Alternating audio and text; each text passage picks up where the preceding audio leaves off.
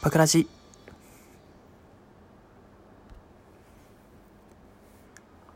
はい、どうも、ゆうきです。この番組は女子力が高いとよく言われるゆうきが日頃のちょっとしたことをぐだぐだと喋る、そんなトーク番組になっております。第97回、皆さん、今日という一日どうお過ごしでしょうかはい、今日はですね、一つ話したいテーマがあったなと思って話してみようかなということで、えーございまして、勝手に引用させていただきます。えっ、と、ラジオトーカーの、えーみりんさんですね。えーみりんの語彙力向上委員会というラジオ番組をやっていらっしゃるみりんさんがですね、第5回で、えー彼氏がマザコンですっていう回があるんですけど、えっ、と、その回をですね、聞いて、もし、あのーなんかこう、トーカーさんで話していただければなと、ネタにしていただければ嬉しいです。話をしてたので、ネタにしたいと思います。はい。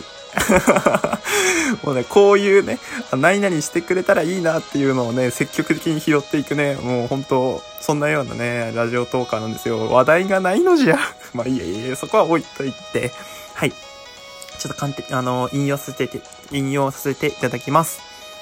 で、なんですけど、あのーまずはですね、みりんさんの、えっと、ラジオトークをね、聞いていただければなと思います。あの、聞いてないよって人は、あの、リンク貼っとくので聞いてみてください。あのーちょっと面白かったですね。あと、もう一つ言うのが、あの、みりんさんがですね、多分、ま、ちょっとスペシャル、スペシャル？あんまり特別なね、あの、男性を捕まえてしまったのかななんて思ってはいるんですけど、でも反対にですね、男性はみんなあの、マザコンなんですよね。あの、強弱はあるにしても、全員やっぱり、えっと、お母さんのことが大好き人間だと思うんですよ。なんかこう、よく聞くじゃないですか。男性は母親に似た人を好きになるという話を聞くように、すごいその、お母さん大好き人間なんですよね。だからこう、お母さんのことをあ、でもな、お母さんと一緒に撮ったスノーの自撮りを彼女にあげるって、今日、正気の沙汰と思え、思えないんだよな、とか、あとはこう、ね、まだね、旅行い二人で行ったことがないのに、家族で温泉宿に泊まるとかさ、ね、なんか、すごいなと思ったんですけど、あの、結城自身もですね、あの、昔、過去に一回だけ、なんかこう、お母さん、大事にしすぎてるよね、みたいな話をされたんですよね。で、別れたんですよ。別れの原因の一つになってる、なったぐらいの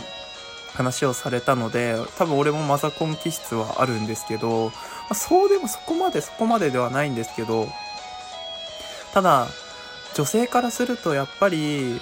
あの、まあ、彼氏は自分のことを一番に見てほしいっていうふうに思うでしょうし、あの、まあ、お母さんと親しげにしてるのはいいんだけど、あまりにもこう、親しげにしてると、よくは思わないですよね。うん。で、自分と母親の関係もですね、なんか、その、振られた彼女から言うには、すごい大切にしてて、で、あのまあ、いわゆる男性のその親子関係よりは女性同士の親子関係にすごい近いと。まあ何？母親と娘のような、こうなんか友達のような感じの、えっ、と、関係に近いから、もし私がこう、もしその、まあちょっと、この話をするとまあ長くなっちゃうんだけど、まあ、もしね、その自分の勇気の家庭に入った時に、その、母親に負けてしまう自分がいそうで怖いんだよね、みたいな話をされたことはありますね。はい。はい。まあ、この話をね、もし聞きたかったら、あの、ラジオトーク控室の方で 控室の方で聞き、あの、お話できたらななんて思うんですけど、はい。あのですね、やっぱり結構多いですよね、マザコンの人とか。あとな、なんかこう、どっちかっていうと、あの、息子がお母さんにベタベタするよりも、母親が、あの、息子にベタベタするがあまり、多分そういうところがね、目立ってしまうんだと思うんですよね。どっちかっていうと、マザコンっていうよりは、母親のその子離れができてないのが良くないと思うんですよ。うん。なんか話を聞いてると、まあ、ミリンさんの話の中で、エピソードの中で出てきたのも、まあ、半分は彼氏が悪いのかもしれないけど、半分は多分彼氏のお母さんがね、ちょっとよろしくないのかなと思うんですよね。あと、うちの勇気の母親も割とやべえやつで ラジオトークでなんで俺身内をこうバカにしなくちゃいけないのかわかんないんだけど、まあ、やべえやつなんですよ。すげえやべえやつで、あの、高校生の時に買い物に行ったんですよ。まあ家族でっていうよりは、母親と俺と弟で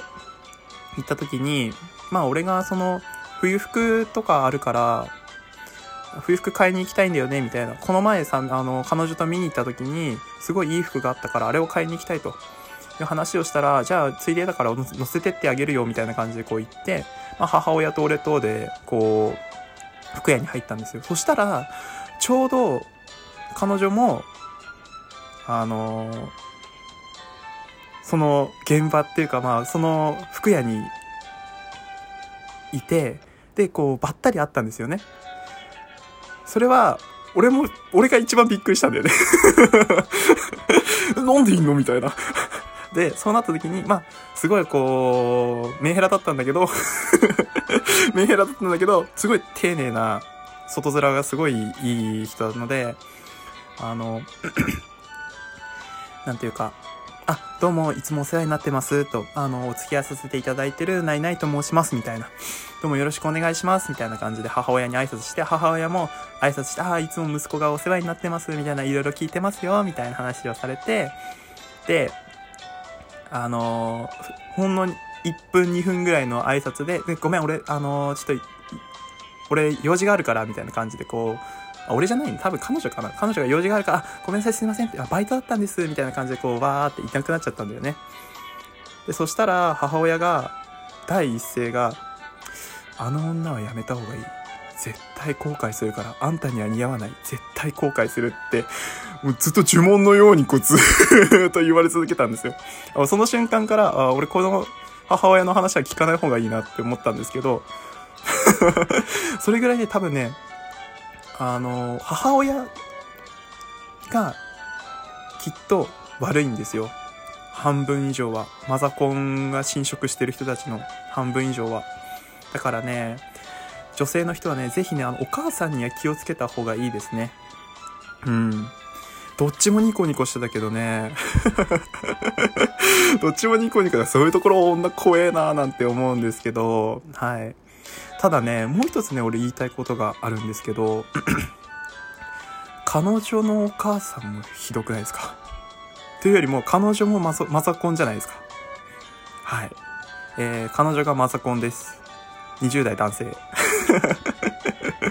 はい。あのですね、よくあったのが、デート、付き合って初日の時に、初日、付き合って初めてのデートの時に、母親が乱入してきたとか あのー、一人暮らしの彼女との日に遊びに行った日に、ごめん今日さ、会わせたい人がいるんだよねって言ってお母さんが来たりとか、すごいね、彼女がお母さんに会わせたがるんだよね。で、まあ、俺もすごいその、悪い感じには思われたくないか、こう、いろいろとやりとりして、お母さんと仲良くなったりして、あの、お母さんと LINE 交換したりとか、で、いつも娘がお世話になってます、みたいな感じで、あ、いつも、あ、その、娘さんって、な、何のご飯が好きなんですかねみたいな話をこう、わーって、昔ああだったんで、わー、みたいな 話とかはするんだけど、結構まあ、彼氏側からしたらしんどいんですよね。まあ、ボロは出せない。ボロっていうか、まあ、あの、悪いところは出せないですし、でも、機嫌は損ねてはいけないし、あと、変なことを漏らせば、娘、彼女に伝わって、あの、ギスギスしちゃうし、だからって言って返信しないわけにもいかないっていう風なちょっとね、あの、難しい立ち位置になってしまうんですよ。でも、すごいね、俺の元カノはみんなして合わせたがってたんですよ。うんうんうんうん。ねこれは、どうでしょう、男性トーカーさん、当てはまりませんか？むしろ女性トーカーさんも、なんかこう、あ、私合わせるかもみたいな感じのことを思ってたりしないですかね？あの、彼氏はね、結構、きついですね。はい。はい、皆さんはどうでしょうか？ということで、あの、今日はですね、あの、み、りんさんの話題をお借りしまして、マザコン問題を、え、話してみました。このトークのご感想等ございましたら、質問箱の方にどうぞ。またですね、えー、ツイッターやっております。ツイッターは yukitalk1 ということでやっておりますので、ぜひフォローの方よろしくお願いします。100回までですね、あと残り3回となりました。え、こう最後まで突っ走、最後じゃないけど、まあ、100回までね、ガーンと突っ走っていきますので、えー、温かいね、ご声援の方よろしくお願いいたします。それでは皆さんバイバーイ。